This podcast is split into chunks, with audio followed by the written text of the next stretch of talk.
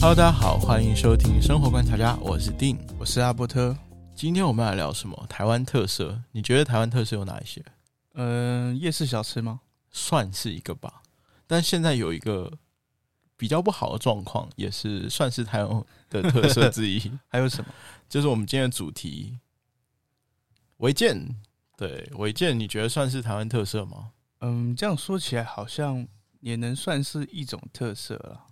其实我们只要搭上比较高的那种大楼啊，对就会发现，刚才骑机车路过，明明就是那种高级透天厝，有没有？对，但是只要一上楼，就会发现五颜六色，那种很廉价的铁皮屋。哎、廉价铁皮屋现在都不能算廉价，你知道吗？也是蛮贵的、但是它就是破坏了它原本的设计了嘛。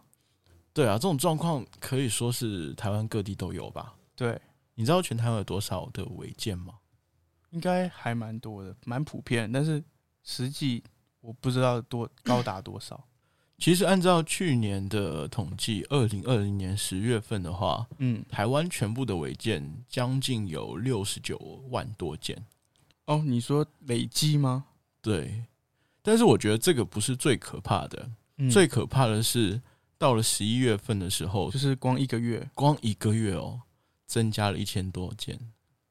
哦，这是而且这是有被记录下来的，对，这是有被记录一下来个的。月可以被记录一千多件。对啊，其实我觉得可怕的不是数字多少，嗯，关键是它增加的速度。增加太快了。对啊，那这样子一年可以增加将近一万一万多件二哎、对啊，还蛮狂的欸、所以如果我们现在不想办法的话，违建真的是不只是拆不完，还会越来越多。对，而且这只是内政部有统计到的数字哦，说不定还有很多违建没有被发现。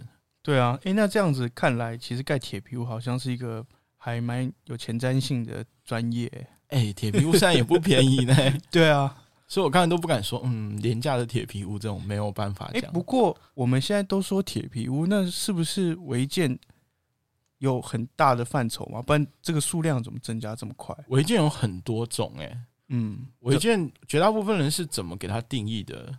对啊，怎么样算是违建啊呢、它就是未经过主管建筑机构嗯，审查许可并发给的建筑执照和使用执照的。哦，就是我现在假如我想要盖，嗯那我可以去申请，但它对可能就不是违建。对你申请，你只要申请到，你就不算违建哦。哦，所以我们可能想要在透天厝加盖，那我去申请，它就不是违建。但是要缴一部分的税、欸，哦，原来要缴税，所以对才会变成违建，就是他如果没有缴税，就是就是 违建，对，就是就是违建。不是正常程序，它就算违建。对，只要不是符合正常程序的，都属于违建。哦，明白。那现在有很多违建是不拆吗？你觉得会会不会是政府没有看到这一块，他不想拆？我觉得很有一大部分是你很难去猜吧。是有的时候是现在状况，我们刚才跟他讲数字嘛，其实对数字你不要多听，你就是听说一个月可以增加一一千，千，对一千多件的，但是这个只是有，记载，说不定还有更多的，那更怎么猜啊？怎么猜？所以他的状况就是他拆不完。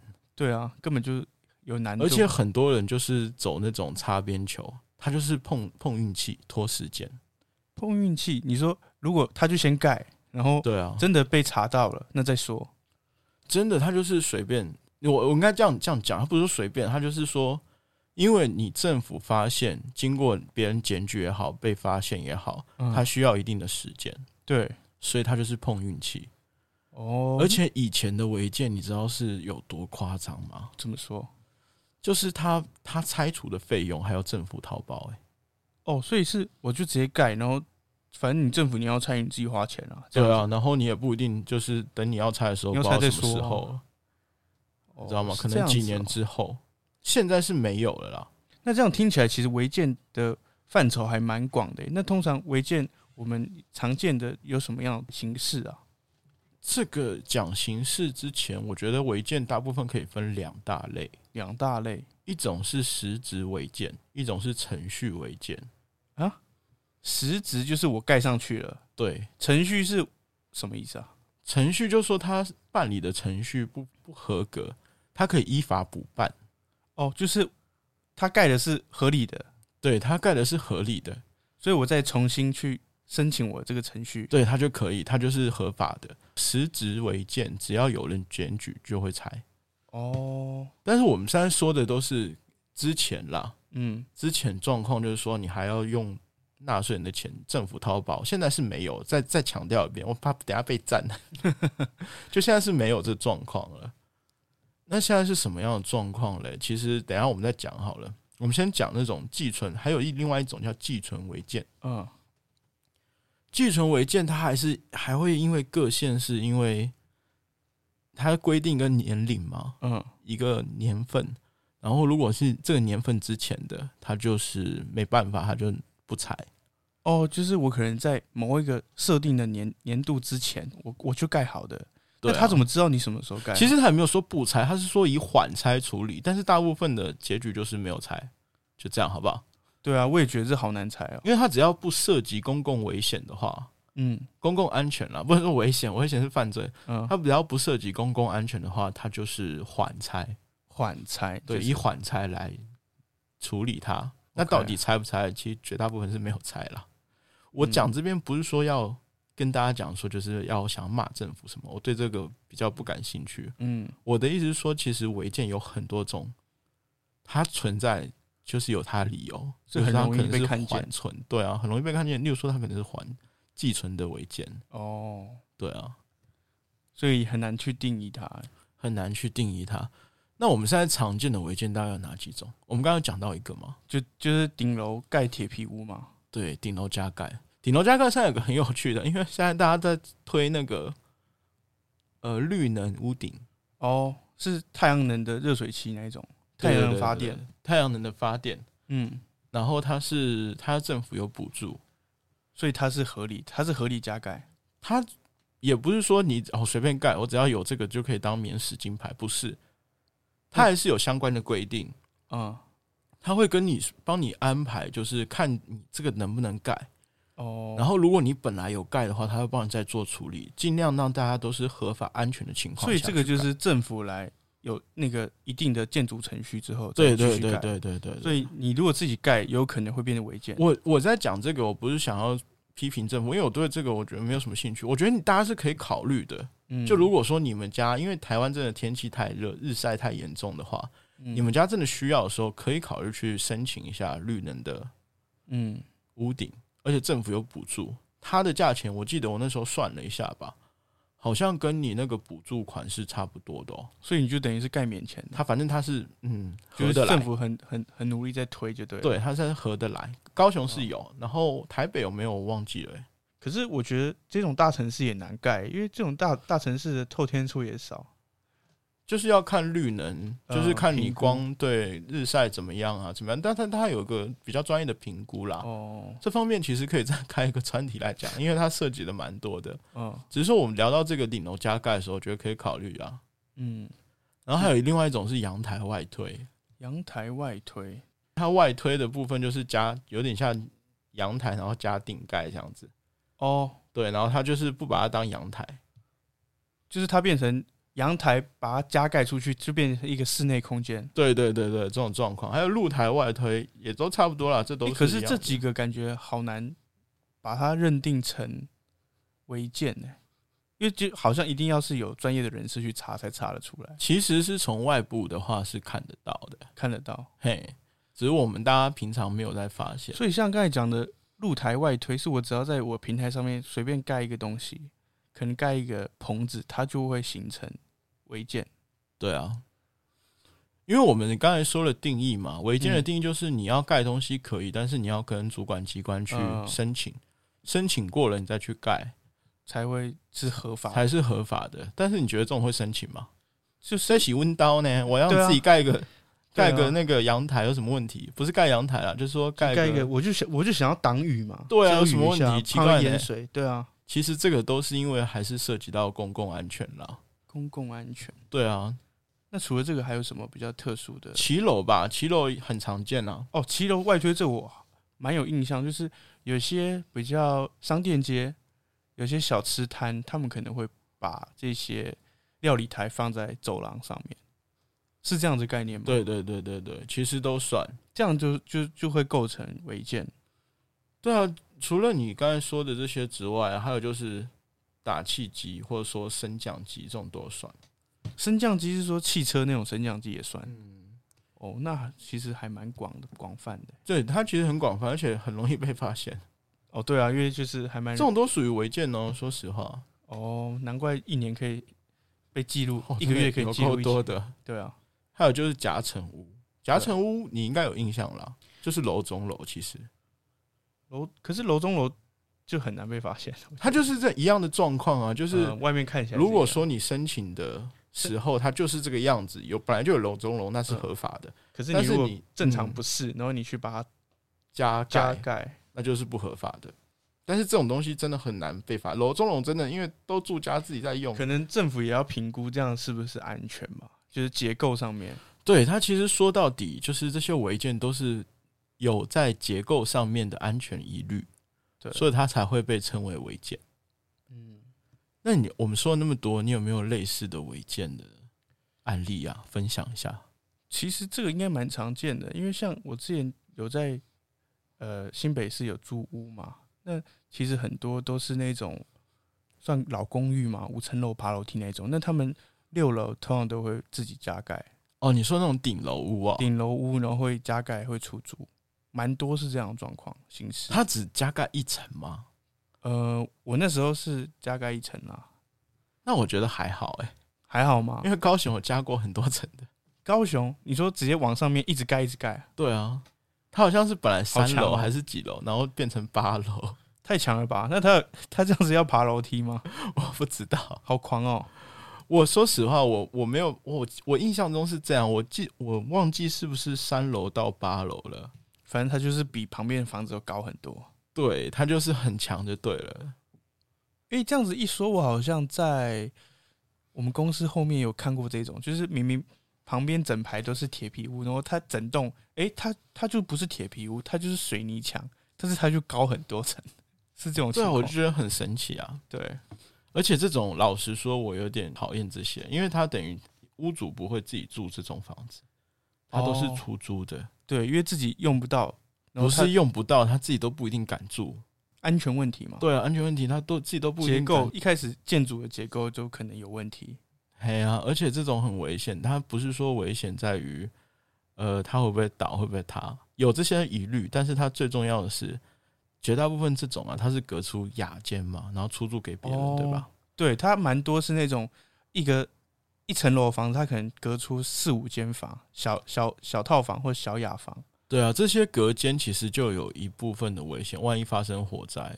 对，如果说你用使用的不是一些电比力较电他们的电可能也会有问题啊，对然啊后水，不也是有问防题，毁的呃防火的对，材料的然话，后可能房屋会有结问题哦构、，地震啊什么都会有问题。然后它的电，对啊它这种电很多都是走一个电表，你知道吗？所以它的有可能过电量太高，对啊，如果你过电量电线太走高，火电线走火怎么而办，且很多都是老房子。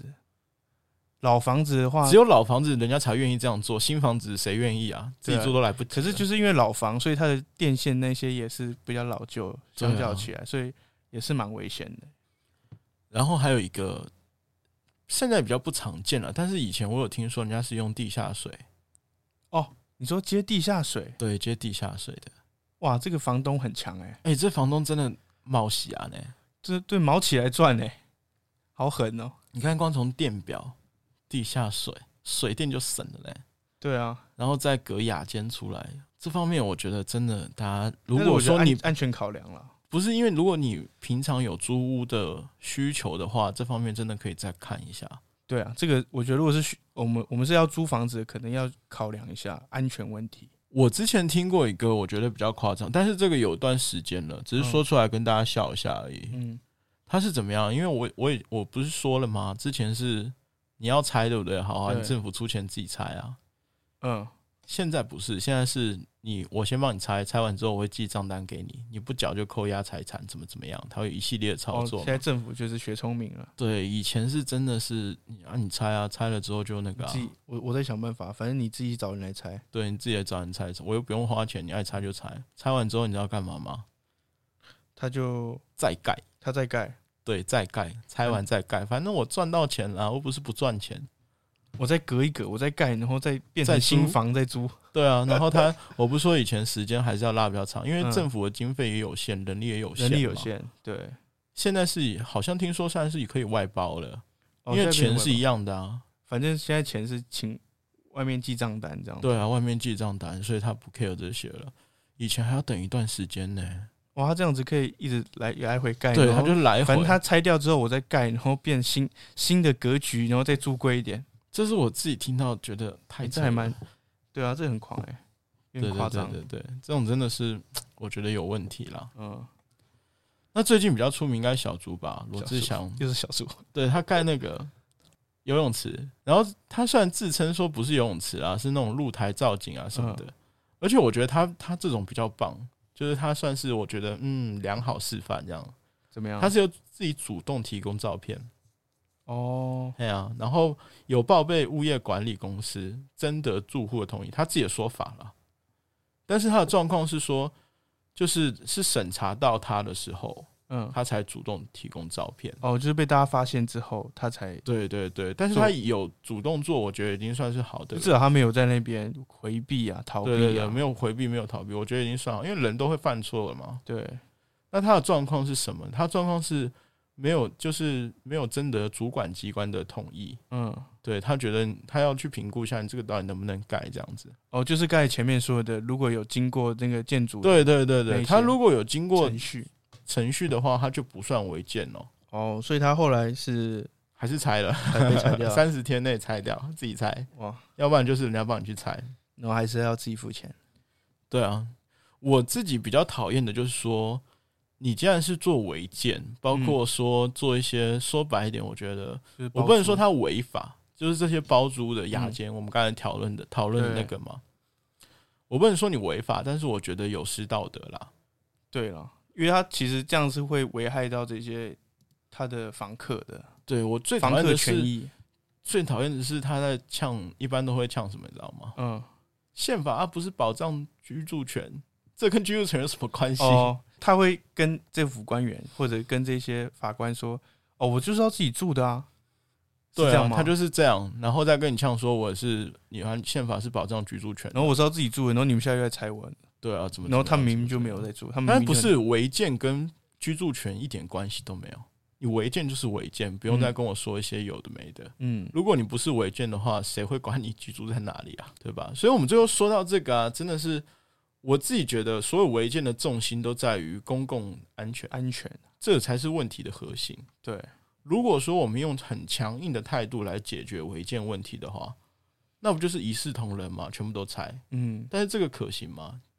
有难度啦，对啊，全台湾现在有六十九万件、太多。了，而且这是有记载的哦，对，现实是真的，现实上是真的拆不完。对，第二个就是大家会觉得说，要拆就拆，违建的处理程序不够公开透明，这样怎么说？就是好像有关系的就没有关系，没关系的就哦，有有系。关系就就是你有关系的话就没关系啊，对， 所以很多人会开始偏离主题，哦安全好像不是最重要的着眼点呢、就是会好像失焦了，大家开对，始大家都有追点失焦了，钻牛角尖去去找这件事情，明明哎呀就不在是这边问题的问题，在这边骂一下明代，明代官说违 建，这很很常见吧，对不少见呐、啊，对，甚至有一些就是违建被合法化，就比如说工厂这些啊、嗯，这方面也有现实的考量，因为他们投资成本比较大啦。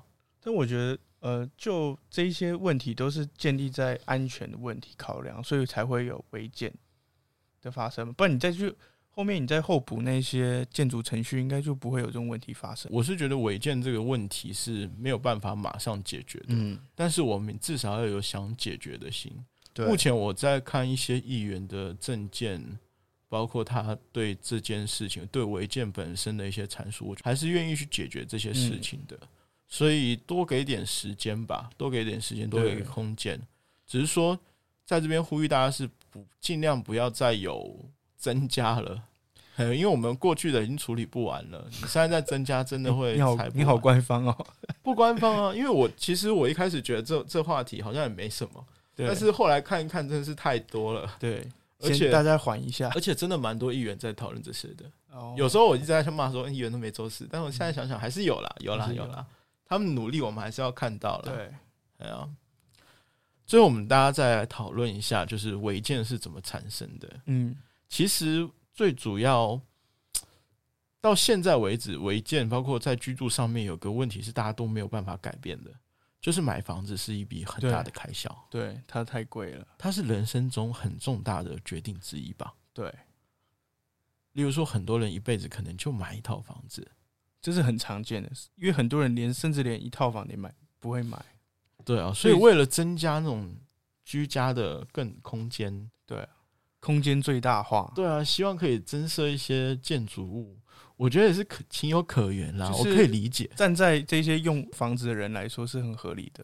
对，我觉得我可以理解，但是我不能接受。你不能接受，但是因为就这个情况下，看起来好像是因为很多的呃很多的案例都是把这些用在其他人呃可能是其他使用者的权益上面，会濒临到比较严峻的问题，就是安全问题。那我觉得会比较是不太妥当的。